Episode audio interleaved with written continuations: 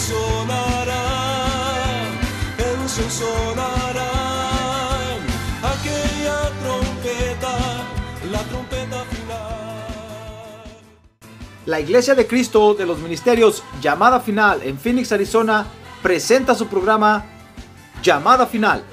Conscientes de que vivimos los últimos tiempos y que la humanidad necesita escuchar la verdad eterna de Dios, presentamos el siguiente programa con el pastor José Arriaga. Con ustedes, el pastor José Arriaga con el mensaje de la palabra de Dios.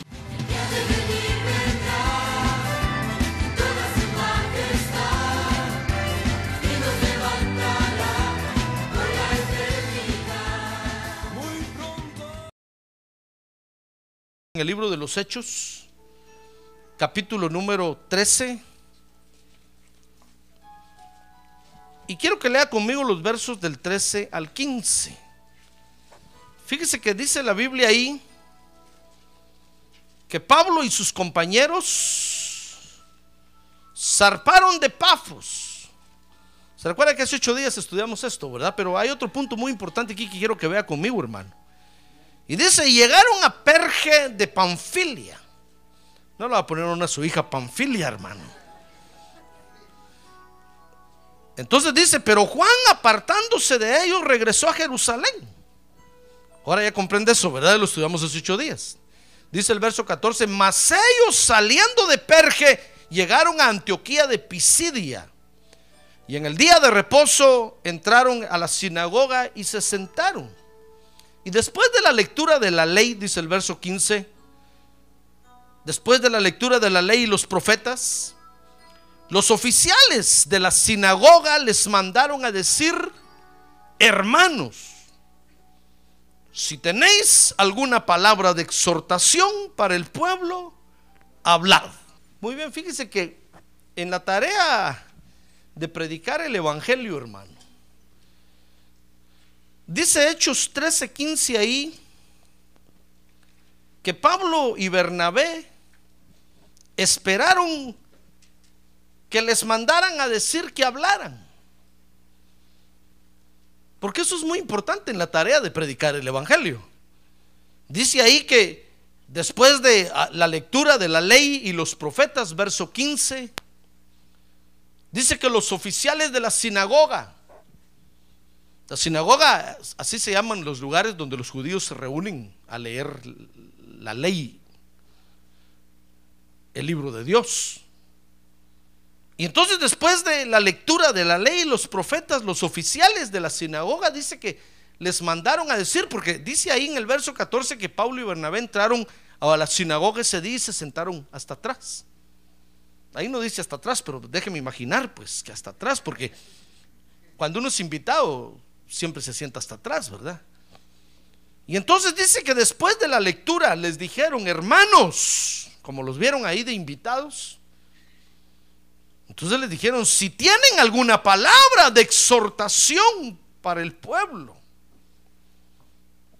por favor, speaking, por favor, hablen, por favor, vengan y dennos esa palabra. Entonces, con este, con este pequeño acontecimiento, fíjese, yo quiero que vea conmigo que nosotros tenemos que entender a Dios en el hecho de que tenemos que esperar la oportunidad que Dios nos dará para que hablemos, hermano. Amén. Dios nos va a dar una oportunidad para que hablemos. Entonces es ahí cuando tenemos que hablar. Si hablamos antes de tiempo, caemos mal. Y si, caemos, y si hablamos después de tiempo, caemos peor. usted bueno hermano, ¿acaso no Pablo le decía a Timoteo, predica a tiempo y fuera de tiempo, pero le está hablando a la iglesia. Pero aquí, fíjese que le está hablando, ellos le estaban hablando a judíos que estaban en la religión judía, pues no le estaban hablando a la iglesia. Entonces, cuando se trata de testificar, fíjese hermano, de hablar del Evangelio a gente que no conoce el Evangelio, tenemos que esperar la oportunidad que Dios nos va a dar para hablar. Amén. Ahora que tiene a su lado, espere la oportunidad, hermano. Espere la oportunidad. Tenemos que esperar la oportunidad que Dios nos dará para que hablemos, porque ese será el tiempo de Dios. Por eso tenemos que entender a Dios en esto, hermano. Porque nosotros muchas veces caemos en el error de, parecemos loros, hablamos y hablamos y al final ni un alma ganamos, hermano. Y, nos conseguimos unas gritadas, maltratadas y garroteadas. Y hasta del trabajo nos echan. Ah, pero según nosotros nos están echando porque estábamos testificando del Evangelio. No, hermano, nos, nos echaron por imprudentes. ¿Comprende? Entonces tenemos que entender a Dios en esto. Que el mundo y la gente nos espera allá afuera. Sí, pero tenemos que esperar el tiempo de Dios, hermano. Si usted tiene algún compañero de trabajo, no se martirice pensando es que no le he hablado, es que no le he hablado. No, no, es- usted haga su trabajo como cualquier persona común y corriente. Pero bien hecho el trabajo, pues.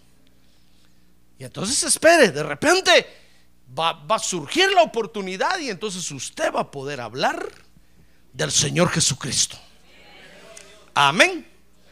Fíjese que al entender a Dios en este asunto tan, tan sencillo pero tan importante, en el hecho de que nos va a dar la oportunidad de hablar, vamos a poder entonces predicar el Evangelio a personas que quieren oír de Dios. Porque nuestro error, le repito, es a veces es hablarle a gente que no quiere oír, hermano. Entonces es- ahí donde se nos aplica el proverbio que dice que no echemos las perlas a los cerdos, porque las pisotean y las enlodan. El evangelio que usted tiene es el evangelio de la salvación de las almas, hermano, por toda la eternidad. Entonces usted no puede darse el lujo de andar nada más hablándole a cualquiera. No, espérese, Dios le va a dar la oportunidad y entonces cuando Dios le dé la oportunidad, entonces va a encontrar personas con deseos de escuchar el Evangelio, con deseos de recibir la perla que usted les va a dar. Ah, gloria a Dios. Gloria a Dios. Por eso fue que el Señor Jesús dice la Biblia que cuando iba a Jerusalén, dice que le era necesario pasar por Samaria. ¿Y qué, le parece que pasó solo para evangelizar a una mujer? Que cabal estaba en el punto exacto. Estaba esa mujer, estaba preparada. Si usted lee la, la conversación de Jesús con la mujer, con la samaritana, se va a dar cuenta que era una mujer que estaba frustrada, cansada de la vida, decepcionada de la sociedad, estaba hasta decepcionada de la religión y los religiosos. Una mujer que realmente quería oír del Evangelio. Solo por ella pasó Jesús por ahí. ¿Qué le parece? Esa es la forma de hablar del Evangelio, hermano. Entonces, de lo contrario, usted no diga nada y no hable nada. Amén. Muy bien, fíjese que la predicación del Evangelio, entonces, comience viendo esto conmigo aquí, produce dos reacciones en la gente que escucha. Por ejemplo, dice Hechos 4, verso 1, vea conmigo este ejemplo ahí, que mientras ellos hablaban, dice al pueblo, se les echaron encima los sacerdotes, el capitán de la guardia del templo y los saduceos. ¿Se acuerdan que ahí Pedro y Juan acababan de sanar a un paralítico, verdad? Y cuando entonces cuando le estaban hablando al pueblo del evangelio, se les echaron encima estos personajes. Porque dice que estaban indignados, verso 2, porque enseñaban al pueblo y anunciaban en, Jesús la resurrección de entre los muertos. Mire, es- esa, esa doctrina los indignó a los judíos. Y entonces dice que les echaron mano y los pusieron en la cárcel hasta el día siguiente, pues ya era tarde. Entonces, la primera reacción que produce, fíjese hermano, la predicación del Evangelio en la gente puede ser una reacción de enojo, de ira. Pero si usted les habla, pero si son católicos y usted les habla que hay un solo santo, se le van a echar encima, hermano. Entonces tenemos que estar preparados para recibir esa reacción. Cuando Dios le da la oportunidad de hablar cuando usted hable, usted tiene que estar preparado porque una de las reacciones en la gente va a ser tal vez que se van a enojar. Cuando yo predico el evangelio aquí, eso que aquí en la iglesia. A veces miro que usted me hace una cara así, mire, de ese tamaño, hermano. Pero yo me hago el loco. Me hago el desentendido, pues. Y de reojo lo miro así, mire. Y más duro le doy. Porque yo sé que no puede hacer nada. Y la otra reacción dice Hechos 4:4, mire conmigo. Dice Hechos 4:4, el verso que sigue.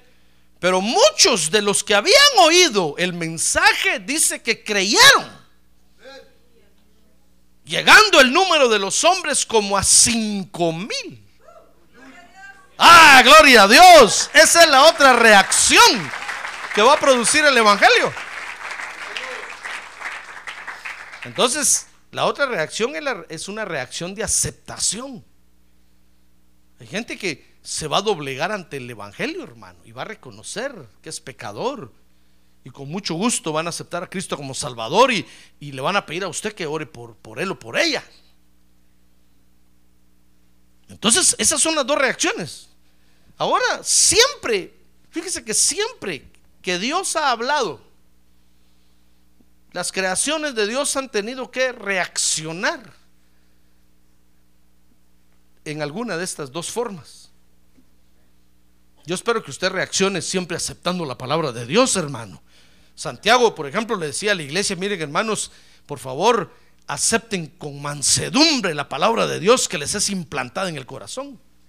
Dejen por un lado la ira, el enojo, las rencillas y con un corazón sencillo reciban la palabra de Dios. Porque eso es lo que Dios espera, hermano. Que cuando uno escuche la palabra de Dios, uno se humille ante la palabra de Dios. No que uno se ponga a pensar, este predicador, este lo está diciendo por mí. ¿Para qué le conté mi problema? Ya no vuelvo a venir a la iglesia. No, Dios no espera eso. Porque ¿sabe usted que Dios conoce su vida? Ahorita que tiene un lado, Dios conoce su vida, hermano. ¿A dónde se va a ir usted a esconder de Dios? ¿Sabe qué decía el salmista? Decía, Señor, ¿a dónde huiré de tu presencia? Si me subo a las estrellas, ahí estás tú. Si me voy al fondo de la tierra, ahí estás tú. Mire, ¿a dónde se va a? Dios conoce su vida. Entonces, ¿sabe qué hace Dios? Como conoce su vida, le predica de su problema. Entonces, ¿por qué se va a enojar usted, hermano? Usted tiene que decirle, Dios, gracias porque conoces mi vida y gracias porque me estás hablando a mí. Dejamos por un lado el vaso que Dios está usando, hermano. Ya ve que hasta la burrita de Balaam Dios usó aquella vez para parar a Balaam. Porque el Balaam iba descosido a maldecir a Israel. Y entonces la, la burrita donde iba montado dice que de repente se atrancó. Y Balaam le pegaba, hermano, y la burra no caminaba. Y entonces dice que se bajó Balaam y agarró una vara y le empezó a pegar. Y cuando la burrita vio que agarró un tronco más grueso, la burrita le habló y le dijo, ¿por qué me pegas? ¿Acaso no ves que si no camino es por, por, por ese ángel que está enfrente? Dice que de- eh, enfrente de la burra estaba el ángel con la espada desenvainada. Le iba a cortar la cabeza a la burrita. Entonces la burrita se atrancó. Y la burrita le habló. Entonces Balaam entendió que no era correcto lo que iba a hacer. Entonces dejemos por un lado el vaso que Dios usa para hablarnos, hermano. Lo importante es que Dios nos conoce y nos habla. Ah, gloria a Dios. Eso es lo importante. A ver, diga, gloria a Dios. Entonces, si, Dios le habla por este pastor que no es burrito, es muy inteligente, usted debe de aceptar y no enojarse, hermano. Y no, y no, Dios espera que nosotros reaccionemos bien ante, ante su palabra, pero todas las creaciones han tenido que reaccionar, véalo conmigo. Dice San Juan capítulo 1, por ejemplo, dice que en el principio existía el verbo 1.1 y el verbo estaba con Dios y el verbo era Dios. Mire, ahí estaba la palabra de Dios con Dios. Era Dios mismo. La palabra actuante, viviente. Y entonces dice que Él estaba en el principio con Dios. Porque es Dios mismo. A ver, si nosotros nos enojamos con la palabra de Dios, mire, nos estamos enojando con Dios. Tal vez usted dirá, no, yo solo me enojo con lo que ese hombre predica. No, se está enojando con Dios. Y entonces dice el verso 3, todas las cosas, oiga, oiga la palabra de Dios, dice que todas las cosas fueron hechos por medio de Él, por medio de la palabra. Y sin la palabra, estoy parafraseando, nada de lo que ha sido hecho fue hecho. Es decir, nada existiera si no es por la palabra de Dios, hermano. Fíjese, si la palabra de Dios hizo el universo. Un día de estos compré mi telescopio y me puse a ver la luna, hermano. Qué miedo me, me dio ver, ver la luna. De noche estaba solo yo en el patio y enfoqué la luna y yo estaba buscando la luna, la luna, la luna. Cuando miré la lunota enfrente, pegué un brinco y me dio un miedo y miré para alrededor. Dije, no habrá un ovni por aquí. Porque fíjese que no sé si usted ha tenido experiencia de ver un telescopio de la luna, pero se ve, se ve ese asunto así suspendido en, en algo, en algo negro. Qué miedo da eso, hermano. Para uno que todos los días solo ve su carro y su trabajo y su casa, ver de repente algo fuera de aquí. Imagínense que la palabra de Dios hizo, y dice, dice Hebreos 1.1 que por la palabra se sostiene todo. Ah, gloria a Dios, hermano. Esa palabra de Dios lo sostiene todo en el universo. La luna no se cae porque la palabra de Dios la sostiene. Tal vez habrá un físico aquí que me diga, no, pero es que está la ley centrípeta, centrífuga. Eh, Podrá haber mil cosas. Pero lo cierto de todo es que la palabra de Dios lo sostiene eso, hermano. Dios ha dado la orden que se sostenga y surgieron todas esas leyes que hacen que se sostenga todo en el universo. Esa palabra de Dios. Entonces dice San Juan 1, 1.3, que todas las cosas fueron hechas por medio de Él y sin Él nada de lo que ha sido hecho fue hecho. Dice el verso 4 que en Él estaba la vida y la vida era la luz de los hombres. Fíjense que esa palabra de Dios, ahora Dios la trae a la tierra y se la predica a usted. Es la misma palabra. No decir, no, es diferente, hermano. ¿Cómo? Es la misma palabra. Es el mismo verbo. Es el mismo Señor Jesucristo. Mire qué tremendo es Dios, hermano. Por eso hasta el día de hoy el diablo no termina de entender qué está pasando. Porque el diablo se pone a pensar, ¿cómo es eso que esa palabra que hizo todo esto se meta a la tierra y Dios la ponga en los labios del pastor, dear pastor José Arriaga? José Arriaga. ¿Se lo dije en inglés? Y que ese hombre la hable y que entre en el corazón del que le escucha, ¿cómo es posible? Pues eso hace nuestro Dios. ¿Qué le parece? Esa palabra, hermano, esa palabra de Dios, esa palabra activa de Dios, dice ahí San Juan 1.4 que nos trae la luz de Dios. Entonces, esa palabra, fíjese, Dice que Dios un día se la habló a las tinieblas. Mire, 1.5. Dice ahí, y la luz brilla en las tinieblas. Esa misma palabra, Dios se la habló a las tinieblas. ¿Y sabe qué hicieron las tineblotas? ¿Qué hicieron las tineblotas? No la comprendieron. Le dijeron a Dios, ¿en qué idioma nos estás hablando? Y Dios les hablaba la palabra. Y dijeron, no, no entendemos, no comprendemos. Estás hablando, te volviste loco, Dios. Las tinieblas, ¿sabe qué? ¿Cómo reaccionaron? Rechazando la palabra de Dios. Por eso Dios espera que usted acepte la palabra de Dios, hermano. Porque mire quiénes la rechazaron. Las tinieblas.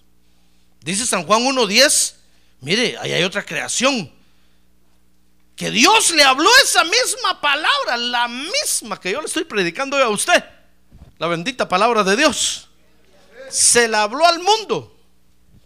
Entonces dice que en el mundo estaba, el mundo, cuando habla de mundo, aquí la Biblia está hablando del universo.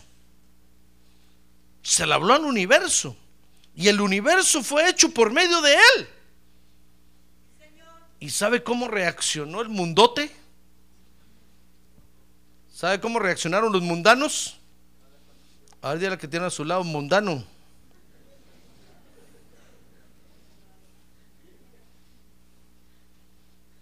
¿Sabe cómo reaccionaron? Dice que el mundo no le conoció. Cuando usted dice, ah, saber que está hablando ahí el pastor, no me interesa. Usted es un mundanote. Cuando usted dice, no entiendo lo que el pastor está hablando, tinieblota. Solo la máscara le falta del hombre tinieblas. El tinieblas. El mundo no le conoció. Ahora mire, ya vimos la reacción de las tinieblas, mire la reacción del mundo. Le estoy hablando de creaciones, hermano. Cuando la Biblia habla de tinieblas, está hablando de seres. No crea usted que que es la oscuridad, no hay luz. No, está hablando de una creación que se llama tinieblas, que a donde el lugar donde llegan todo lo oscurecen. El mundo, mire la reacción de esta otra creación, San Juan 1.11. Dice ahí que a lo suyo vino, ahí está hablando de Israel. ¿Se acuerda que Israel era el pueblo formado por Dios, verdad? O es el pueblo formado por Dios. A lo suyo vino ¿Y sabe qué hicieron los, los judiotas? No la recibieron, hermano. ¿Ya ve cómo reacciona cada creación? No la recibieron. Ahora vea conmigo la última. Entonces Dios dijo, bueno, le voy a hablar a toda la gente, le voy a hablar a toda la gente, a ver qué reacción tiene. Entonces dice San Juan 1.12, pero a todos los que le recibieron, a todos los que le reciban, a todos los que acepten esta palabra de Dios, Dios les va a dar el derecho de llegar a ser hijos de Dios. ¡Ah, gloria a Dios! Mire, entre los que han recibido estamos usted y yo, hermano, por supuesto. Un día oímos la palabra de Dios y la recibimos. Dijimos, Dios quiero aceptar, yo quiero aceptar eso, yo lo quiero recibir. Y pasamos al frente y nos dijeron, ¿usted qué quiere? ¿Chocolates? ¿Tacos? No, no, yo quiero, yo quiero recibir a Jesús. ¿De veras? ¿Sure? Sí. A ver, póngase de rodillas. ¿Ya ve por qué hay que aceptar a Jesús como Salvador? Porque hay que recibirlo, hermano. Tenemos que mostrar nuestra reacción ante la palabra de Dios y a todos los que la recibimos. Entonces ahora nos dio el derecho de ser hijos de Dios. ¿Ya ve por qué somos hijos de Dios? Porque recibimos la palabra de Dios. Por eso hoy nosotros, fíjese, tenemos que seguir respondiendo ante la palabra de Dios. Todas las noches que usted viene al culto y yo le predico, usted tiene que tener una reacción ante la palabra de Dios. Nosotros los predicadores sabemos que después que predicamos, hermano, muchos nos van a dar la mano, otros ni a Dios nos van a decir, hermano. Porque esa noche les caímos de patada. Les caímos gordos. Entonces van a decir, no, ese pastor ni le hablo yo hoy. Lo que habló, qué feo. Y se van. Porque alguna reacción tenemos. Dios bendiga a los que reciben la palabra de Dios, aunque les caiga duro, hermano. Mire, dice San Juan 3:18 que las reacciones son que muchos muchos no creerán. Mire, San Juan San Juan 3:18 dice, "El que cree en él no es condenado." Pero el que no cree ya ha sido condenado. Porque no ha creído en el nombre del unigénito Hijo de Dios. Mire, la palabra de Dios esta noche puede traerle a usted mucha sanidad, hermano. Dice la Biblia que Dios envía su palabra y nos sana. Pero si usted no la cree, se va a perder la sanidad. Y sabe, entonces la condenación lo agarra otra vez. Y se va usted con la misma condenación con la que vino. Por eso he escuchado creyentes que dicen, no, yo fui a esa iglesia, pero salí igual como entré.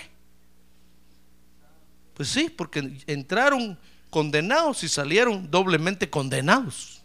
Son unos condenados. Porque van a la iglesia no a creer la palabra, no a recibir la palabra de Dios, sino que van a la iglesia a criticar, a murmurar, a ver cuántas veces se duerme el que está a un lado, a ver cómo, cabecea aquel, a ver quién lleva mejor vestido, a ver quién lleva mejor peinado, a ver que van a la iglesia un montón de cosas, menos a recibir la palabra de Dios. Entonces salen con la misma condenación con la que entraron, si no es que un poquito más. Por eso dice San Juan 3:18 que el que cree en Él no es condenado. Si usted recibe la palabra de Dios, Dios lo va a liberar de condenaciones esta noche, hermano. Pero dice, pero el que no cree ya ha sido condenado. Porque no ha creído en el nombre del unigénito Hijo de Dios, dice el verso 19. Y este es el juicio. Entonces aquí entre nosotros en la iglesia, fíjese que la reacción de muchos es que no creen. Y la otra reacción dice el verso 19, y este es el juicio, que la luz vino al mundo y los hombres amaron más las tinieblas que la luz, pues sus acciones eran malas. Entonces, la reacción con nosotros es que muchos no van a creer y otros muchos no van a amar. Mire qué tristeza, hermano. Dios espera que nosotros que nosotros reaccionemos bien ante su palabra, con humildad, de, con humildad de corazón, de espíritu. Por eso dice, dijo el Señor, bienaventurados los pobres en espíritu. Por eso dijo, bienaventurados los que tienen hambre y sed de justicia. Si nosotros venimos con hambre y sed de justicia de Dios, la palabra de Dios nos va a liberar, nos va a sanar, nos va a restaurar, nos va a renovar, nos va a regenerar.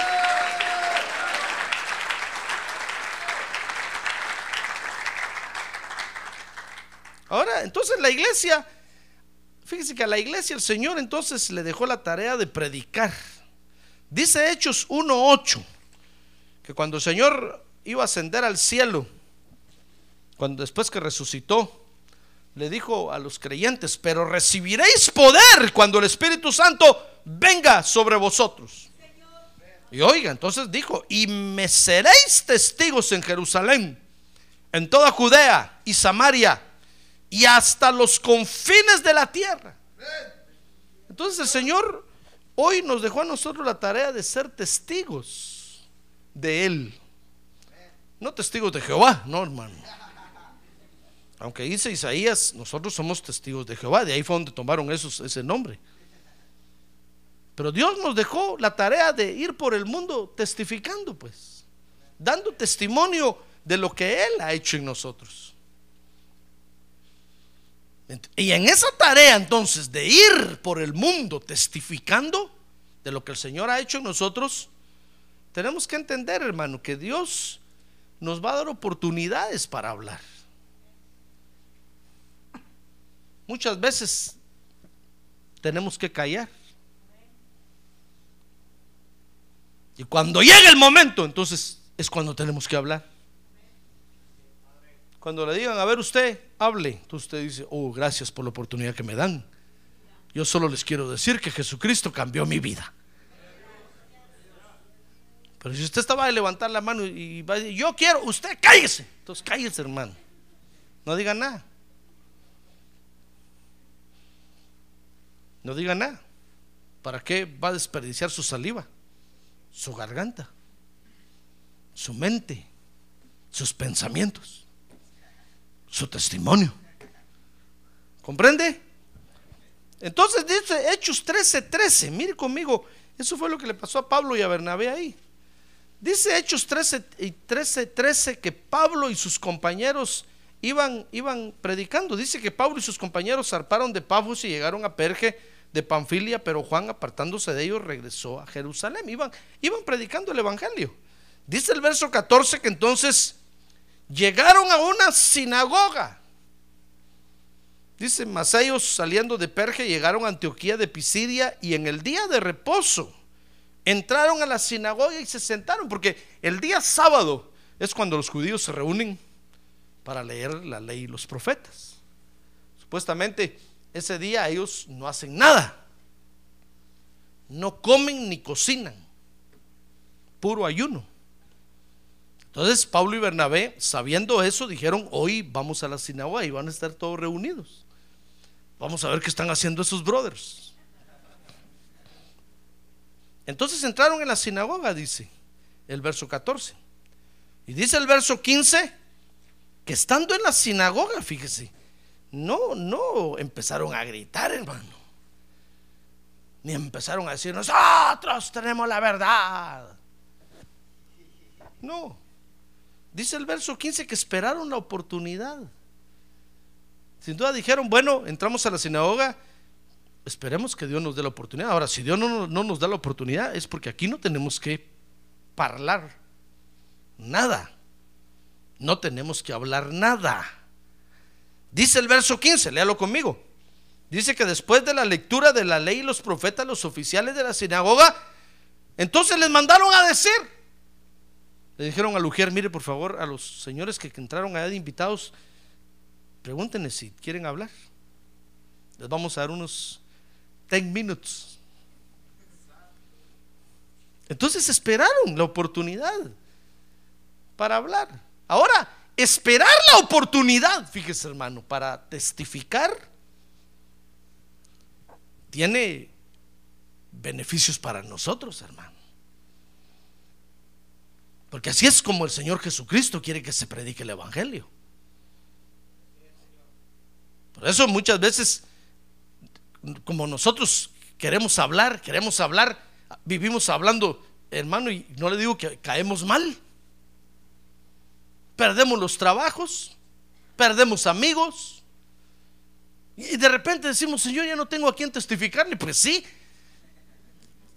a todos te los echaste de enemigos por hablador. No porque sea mentiroso, no, sino porque está siendo imprudente con la gente, hermano. El Señor Jesucristo no quiere, que nosotros vayamos y seamos imprudentes.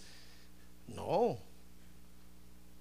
Sino que el Señor Jesucristo quiere que prediquemos, que demos testimonio, que prediquemos correctamente el Evangelio. Amén. Ahora que tiene un lado, despierte hermano. Despierte esta noche. Entonces, mire los beneficios que nos trae saber esperar la oportunidad que Dios nos va a dar. ¿Quiere conocer los beneficios? Primer beneficio, primera de Pedro 3:15. Dice primera de Peter 3:15. Y está hablando el apóstol Pedro ahí, dice, sino santificad a Cristo como Señor en vuestros corazones bueno, está diciendo que nos consagremos, ¿verdad? Que nos apartemos del pecado. Entonces dice, estando siempre preparados para presentar defensa ante todo el que os demande razón de la esperanza que hay en vosotros. Pero hacedlo con mansedumbre y con reverencia. Entonces el primer beneficio que nos trae esperar la oportunidad que Dios nos va a dar para hablar, hermano. Fíjese que es, es, es el beneficio de prepararnos, dice Pedro ahí. El saber esperar la oportunidad de Dios para hablar, fíjese hermano que es un tiempo que Dios nos da para que nos preparemos con respecto a lo que vamos a hablar. Ahora, ¿cómo, ¿cómo nos preparamos?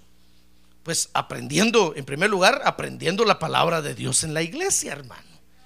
Porque imagínense, si usted se pone a hablar de- del Evangelio y no sabe ni, ni dónde está el Nuevo Testamento ni el Antiguo Testamento, ¿qué- ¿qué va a hablar, hermano? Cuando le digan, mire usted, ¿y por qué hay Nuevo Testamento y hay Antiguo Testamento? ¿Quién se va a morir? Usted dice, a saber usted, pero el pastor así dice. Ay, hermano.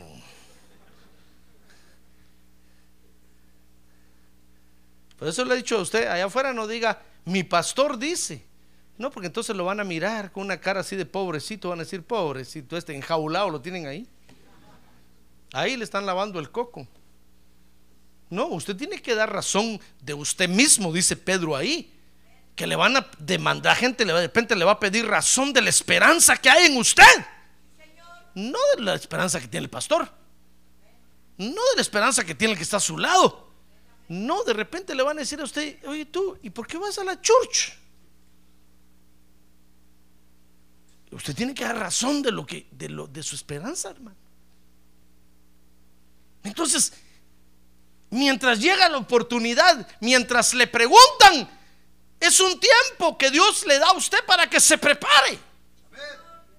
Por eso dice Pedro ahí, miren hermanos, prepárense, porque de repente les van a preguntar. ¿Y qué van a decir? Por eso si usted y yo venimos a la iglesia es para prepararnos, hermano. Amén. Para aprender la palabra de Dios, para estudiar la Biblia. Ah, gloria a Dios. Para prepararnos. Usted, usted tiene que prepararse. Mire, por ejemplo, si usted está en su trabajo y empieza a ver que el ambiente de su trabajo es un ambiente de borrachera, venga a la iglesia a prepararse en la borrachera. Y busquen la Biblia que habla Dios de la borrachera, que habla del vino. El vino es escarnecedor. Que la borrachera no le conviene a los hombres. Entonces usted, usted se empieza a preparar y empieza a estudiar la Biblia. Ahora, la otra preparación que tenemos que tener, fíjese, no solo es aprendiendo la palabra de Dios en la iglesia, sino que es observando lo que nos rodea. Mientras le preguntan, usted tiene que empezar a ver cómo se comportan sus compañeros, hermano. Usted tiene que empezar a ver quién es el más mentiroso ahí. Usted tiene que empezar a ver, tiene que empezar a observar lo que lo rodea. Eso es parte de la preparación, porque cuando le den la oportunidad de hablar, entonces usted va a poder decir, ¿saben qué dice la Biblia? Que los mentirosos no entrarán al reino de Dios. Todos van a decir, ay, wow, ¿a qué horas me miró? Ah, es que usted ya se preparó, ¿comprende?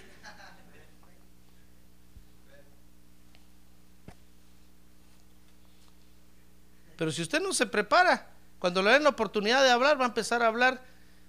Pues fíjense que Dios hizo los pajaritos y también hizo los, los. ¿Qué les importa si ya pasó el Thanksgiving, hermano? ¿Comprende? Lo que usted va a hablar, lo que quiero decir es que lo que usted va a hablar cuando le den la oportunidad no va a ser efectivo.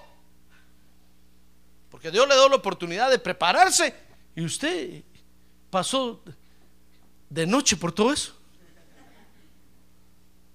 Ah, pero, pero, pero si usted viene a la iglesia a aprender y luego observa lo que lo rodea, se está preparando bien, ya le va a llegar la oportunidad. Espérese. Y en tercer lugar, la preparación. La preparación, fíjese que es, también incluye enterarnos de las distintas situaciones que hay en ese lugar. No le estoy diciendo con eso que se convierte en un investigador privado, ¿verdad? O que se, se vuelve un metiche metiéndose en todo, averiguando qué está haciendo aquel. No, no, no. Sencillamente, usted se va a empezar a enterar de situaciones. Eso es parte de la preparación, hermano. Una vez yo fui a visitar a un mi amigo a su trabajo, porque hacía rato que no lo miraba en la iglesia, hermano. Entonces dije, voy a ir a visitar a este pelón. Y cuando llegué, fíjese que me recibió la, secre- y la, re- la secretaria de él era otra hermana de la iglesia. Me dijo, pastor, ¿cómo está? Bienvenido, qué bueno, no quiere un cafecito. Y me dio un cafecito. Y yo le dije, vengo a hablar con su jefe. Y me dijo, tómese un cafecito, estoy ocupado ahorita en una reunión con el director, el subdirector, con el presidente, con no sé quién. Con... Yo espero, le dije que venga. Y cuando llegó, entró por la puerta privada. Bajó por el elevador escondido y entró por la puerta privada. Entonces me dijo, ya llegó, ya llegó. Bueno, pero mientras estaba ahí me empezó a decir, fíjese, pastor, que mi jefe tiene un problema terrible. Fíjese que le pasó esto y esto. Yo empecé a enterarme, hermano. Yo no le iba a preguntar, yo no le estaba preguntando nada. Yo tomando mi cafecito, leyendo el periódico estaba. Ah, bueno, le dije. Entonces cuando entré a hablar con él, ya iba con la espada desenvainada, hermano.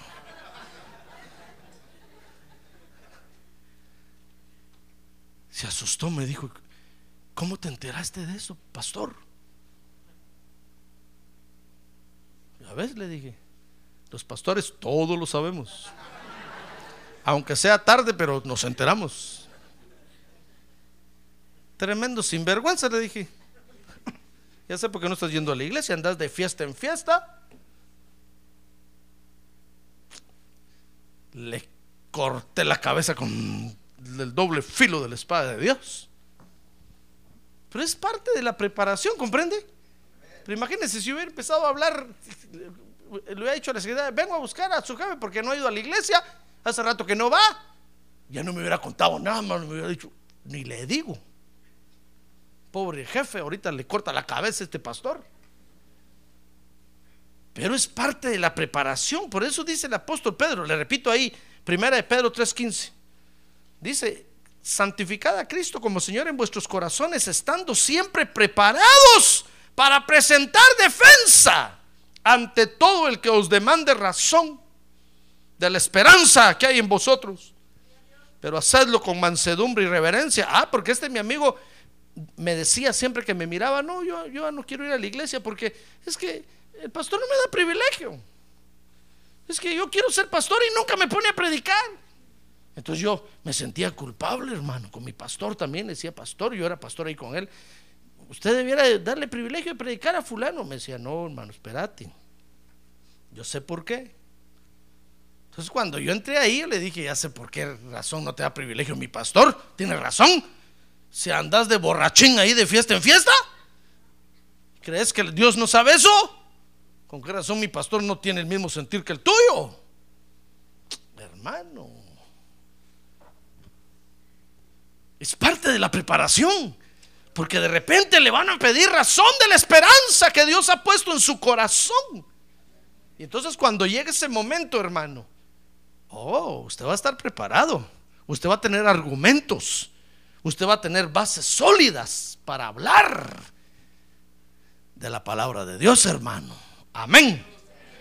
Muy bien. Entonces, esperar la oportunidad, decía yo.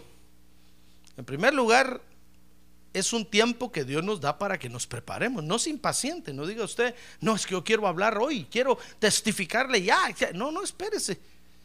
Y de repente dice, pastor, se murió, fíjese, ya no le hablé. Bueno, déjenlo. Si Dios no le dio la oportunidad, ya no es su culpa. Pero usted tenía la buena intención de, de hablar, de testificar. Ahora, la segunda razón o el segundo beneficio que vamos a obtener al esperar la oportunidad que Dios nos va a dar, dice Lucas 12, 11.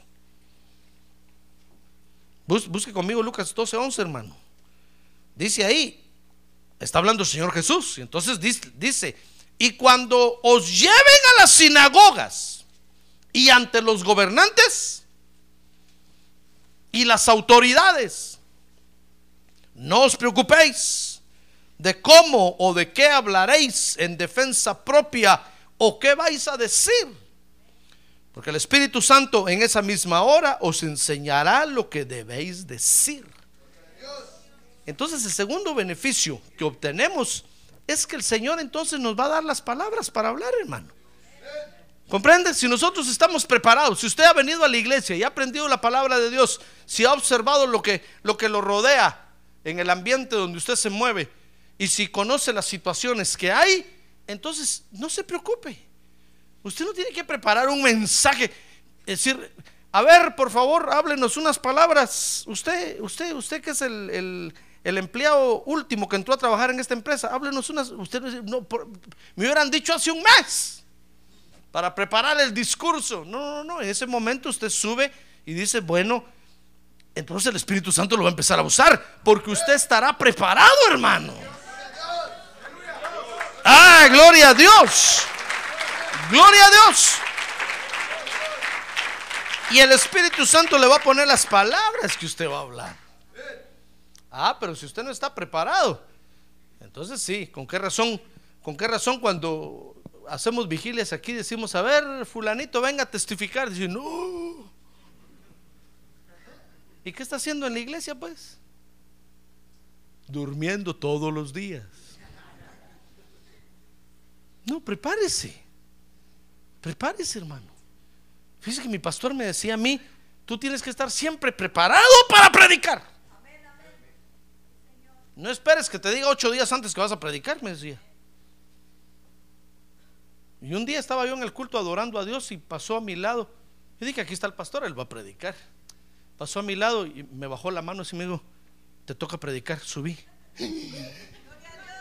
Hermano. Y ese día estaba yo de invitado en su iglesia. Y cuando me dijo, te toca predicar, subí. Allá atrás había un hermano de aquí de la iglesia. Dice que él me miró. Porque después que prediqué me fue a decir, lo agarraron de sorpresa, ¿verdad, hermano. Cállese, hermano, le digo, por poco se me cae la Biblia del susto.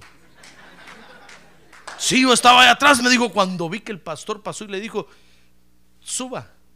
Yo dije, mi pastor, Señor, dale, dale tu palabra ahorita, por favor, ponle todos los pensamientos en orden. Ahí, pero como yo estaba preparado y ya sabía la preparación, yo le dije, amén. Ahorita subo, a ver el micrófono, de una vez. Hermano, pero si yo voy a la iglesia a dormirme, de repente me va, me va a llegar la oportunidad y voy, a ser de los que digan, no, no, mejor dentro de ocho días. Hoy no puedo. No tengo que decir nada. No, usted tiene que estar preparado para hablar, hermano. Amén. El Señor le va a dar las palabras en ese momento si usted se prepara. Ahora las oportunidades entonces que el Señor nos dará pueden venir de diferente forma. No le digo pues que nosotros quisiéramos que un mes antes nos dijeran, fíjese que usted quisiera que un año antes le dijéramos, hermano, dentro de un año le toca testificar en la vigilia. Y todavía un año antes y esa noche está pensando usted, voy o no voy. Voy o y,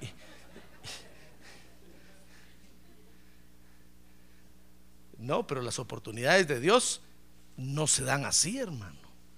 Cuando menos lo esperamos, surge la oportunidad de hablar. Cuando usted menos lo espera, lo va a llamar el principal de la escuela y va a decir, mire usted, yo sé que usted va a la iglesia evangélica, ¿verdad? Y si lo encontraron robando hace un mes, hermano.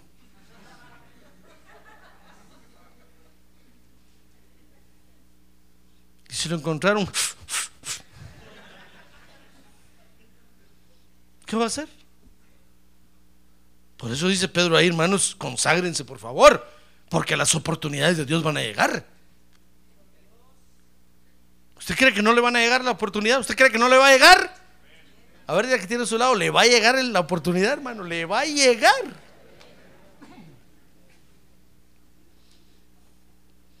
¿Sabe qué va a decir usted? Si no está preparado, si no, no, no, no, yo no. Es que hace seis meses por poco y me echan del trabajo por borracho. Y la oportunidad se le fue. Y todas las almas que estaban ahí para escucharlo se van a perder, hermano. No, debemos de prepararnos. Porque en el momento que usted menos se imagina, se le va a acercar a alguien y le va a preguntar del Evangelio. O le va a contar la necesidad que tiene. Y ese va a ser el momento de testificar, hermano. Mire, dice Lucas 21, 12. Mire cómo son las oportunidades que Dios nos da. Vea conmigo. A ver, anime al que está a un lado, dígale ánimo, hermano. Ya va a terminar el pastor, dígale ánimo. Ahorita nos vamos a comer un taco ahí a la cafetería, dígale, ánimo, ya. Un poco más, anímese, un poco más, un poco más. Una hora más. Hoy es viernes, ¿verdad? Amén, ahí está. Mañana no hay trabajo. Dice Lucas 21, 12. Mire cómo son las oportunidades que Dios da.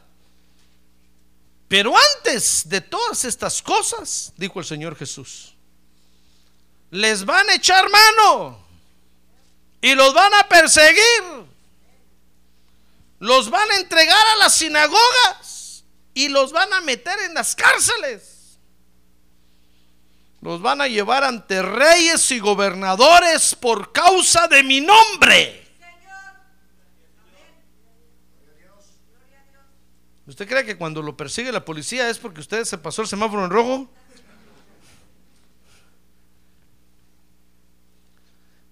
Tal vez es una oportunidad que Dios le va a dar, hermano, para testificar.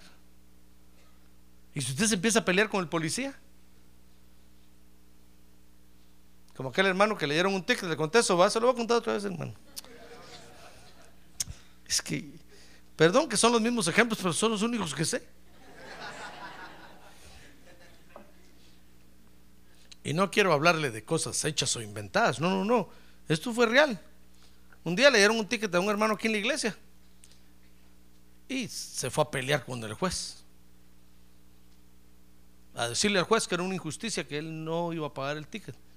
Y dice que cuando estaba con el juez, el juez le dijo, se le acusa de ir corriendo a no sé cuánto y la multa son 150 dólares. Entonces que le dijo, señor juez, ese policía es un mentiroso. Yo, y se empezó a pelear y el juez le dijo, cállese porque si no va a subir a 200. No, mentiroso, 200. No, ladrones, 300. hermano, le subieron el ticket. Y casi lo sacan a empujones de ahí. Entonces vino esa noche al culto, todo triste. Y le contó a un hermano, hermano, fíjese, antes de entrar al culto estaban parados allá en la esquina. Le dijo, hermano, fíjate que hoy fui con el, con el juez y me peleé con el juez, hombre. Y me quedó el ticket en no sé cuántos dólares. Y el juez me amenazó que si me vuelve a ver ahí, me mete al bote. Y se vinieron al culto. Entonces me, tocó a mí predicar y predicando yo le dije, es como aquellos hermanos que a quien la policía les da ticket, ¿verdad? Yo solo vi que le abrió los ojos así, hermano. Y como en ese tiempo éramos cinco nada más los que nos reuníamos, esos hermanos sinvergüenzas que en lugar de pagar el ticket, los esconden, no los pagan. Y no sé por qué empecé a hablar yo de los tickets, hermano. Yo no sé nada de los tickets. Es más, a mí me han dado tickets. No soy juez, ni, aunque tengo la categoría de juez en este nuestro país, pero no soy juez ejerciendo. Terminó el culto.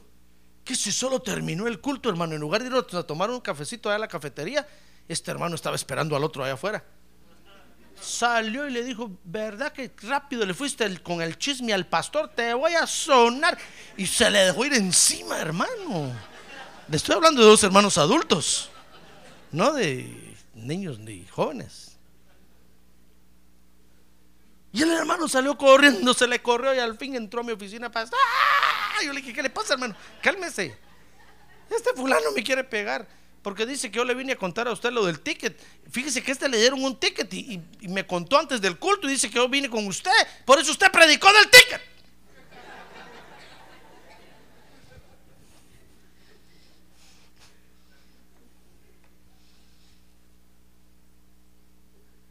Por eso no se pelee con el juez, hermano. Porque el Señor lo está viendo. Tal vez es una oportunidad en la que usted va a tener para ir a testificar. Y usted lo va a echar a perder. ¿Comprende? Las oportunidades de Dios así llegan. Si a usted le dan un ticket de repente, hermano, espérese. No insulte. No le eche la culpa a nadie. De repente Dios le va a dar una oportunidad para hablar. Prepárese mejor. Aprenda todo lo de los tickets.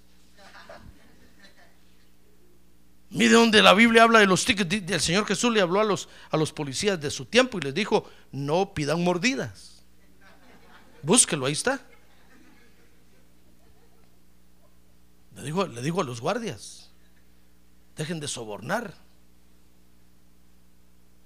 Entonces usted ya, empieza a prepararse, ¿comprende? Entonces va a llegar el momento. Y si es uno, por- porque las oportunidades así llegan. Mire, el Señor Jesús lo dijo. Lucas, Lucas, ¿qué le dije? 21:12. El Señor dijo, miren, de repente les va... Pero antes de todas estas cosas, les van a echar mano, los van a agarrar, los van a acusar. Y los van a perseguir. Y los van a entregar a las sinagogas, a los religiosos, pues, y los van a meter en las cárceles.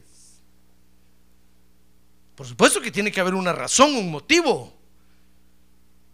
Pero puede ser una oportunidad para testificar. Así llegan las oportunidades de Dios, ¿comprende?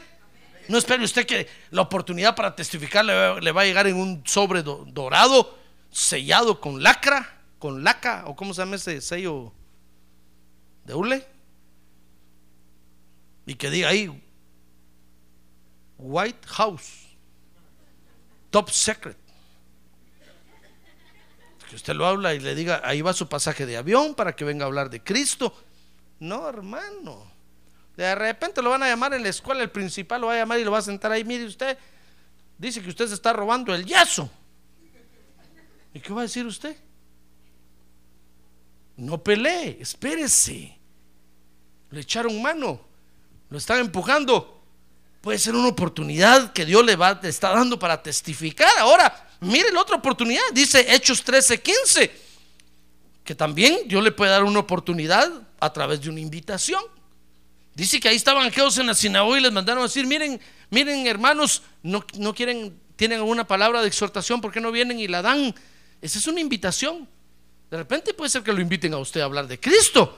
Y si usted no está preparado, si usted empieza a decir ahí, ¿qué fue lo que dijo el pastor el viernes, hombre? ¿Qué fue lo que dijo? Celular, pastor, pastor, ¿qué dijo usted el viernes? Yo miro el celular y miro su nombre y digo, uy, no, Señor, reprenda al diablo.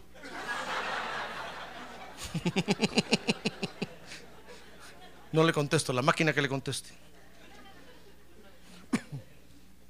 No, yo no hago eso, pues, pero hay quienes lo hacen, ¿verdad? Sí, Llamándome, pastor, ¿qué, qué hablo aquí? Fíjese que es un grupo de, de gente que lee las cartas y quieren que les diga algo, ¿qué les digo? Voy a decir yo, no sé, usted no sé dónde anda ni qué anda haciendo. Después me va a echar la culpa a mí. Usted tiene que estar preparado. Amén. Entonces puede ser a través de una invitación. Dice Lucas 21, 13. El Señor dijo ahí, sea cual sea la razón por la cual les den la oportunidad, llegue la oportunidad, esto va a ser una oportunidad, dice ahí, mire, de testificar. Amén. Así es que cuando le llegue la oportunidad, mida sus palabras, hermano. Tenga cuidado, porque puede ser el tiempo que Dios le está dando para hablar de Él. Amén. Amén. Por eso hoy nos toca entonces entender a Dios en el hecho de que hay que esperar la oportunidad. A ver, ya que tiene a su lado, espere la oportunidad, hermano. Espere la oportunidad. Amén. No diga usted, no, pastor, pero es que yo quiero predicar ya, pero ya, ahorita, ya.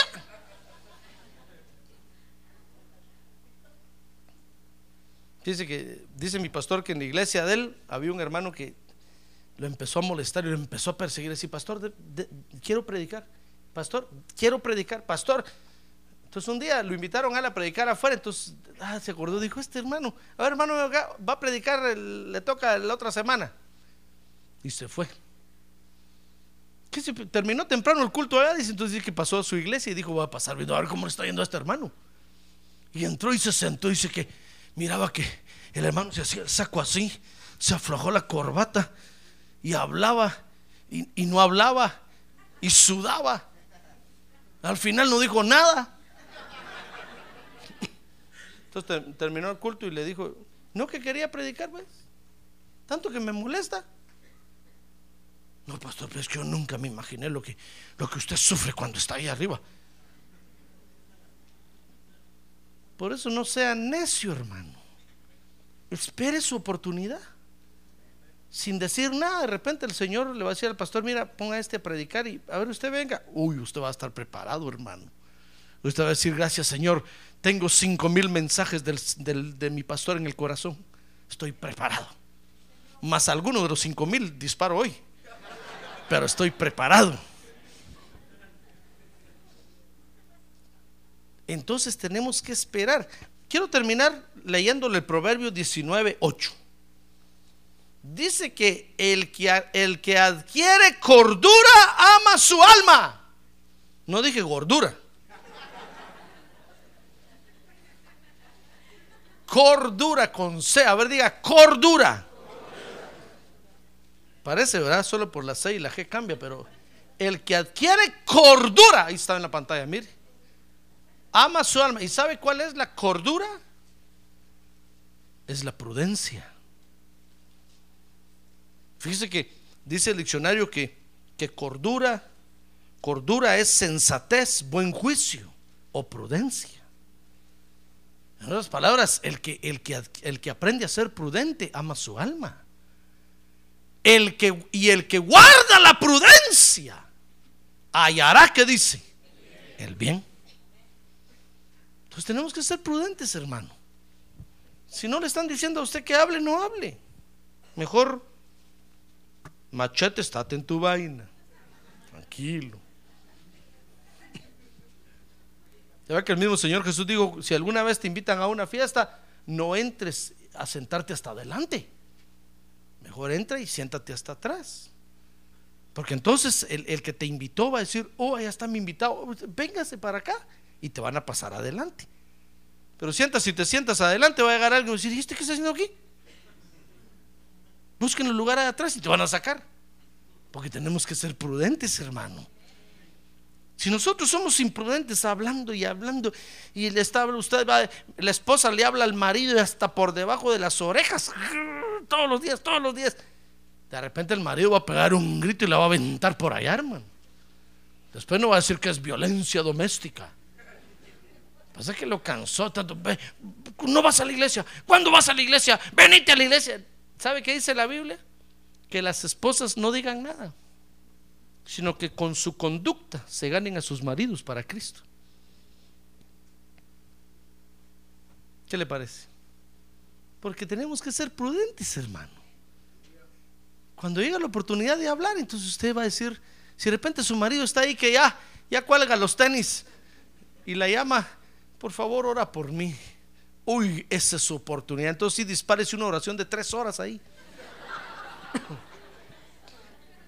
Dígale, Señor, pongo en tus manos a este ingrato, pecador, abusivo.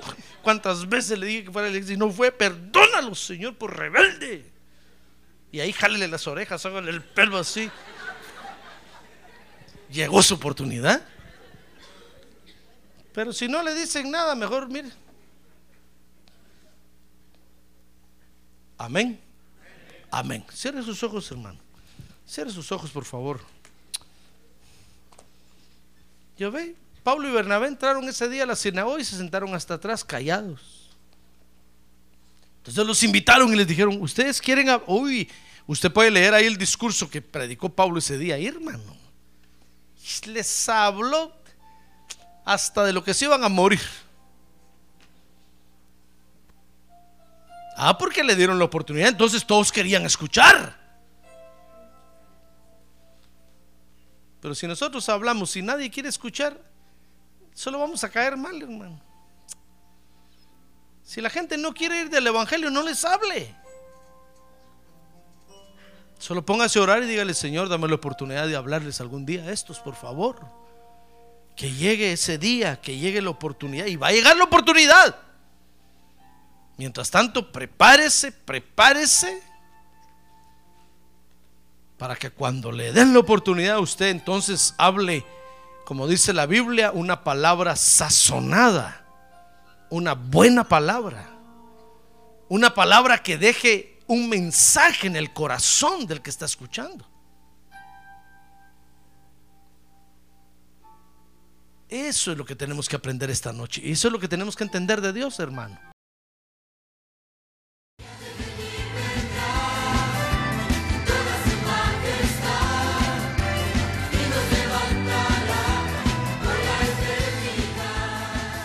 La Iglesia de Cristo de los Ministerios, llamada final en Phoenix, Arizona, cumpliendo con la comisión de Joel 2.1, presentó su programa, Llamada Final. Esperamos que nos vuelva a sintonizar la próxima semana a la misma hora por esta emisora. Los invitamos a nuestras reuniones en el 6023 Norte 71 Drive, esquina con Bethany Home Road. Para mayor información puede llamarnos al 623-934-1259 o visitarnos en la internet al www.llamadafinalphoenix.com.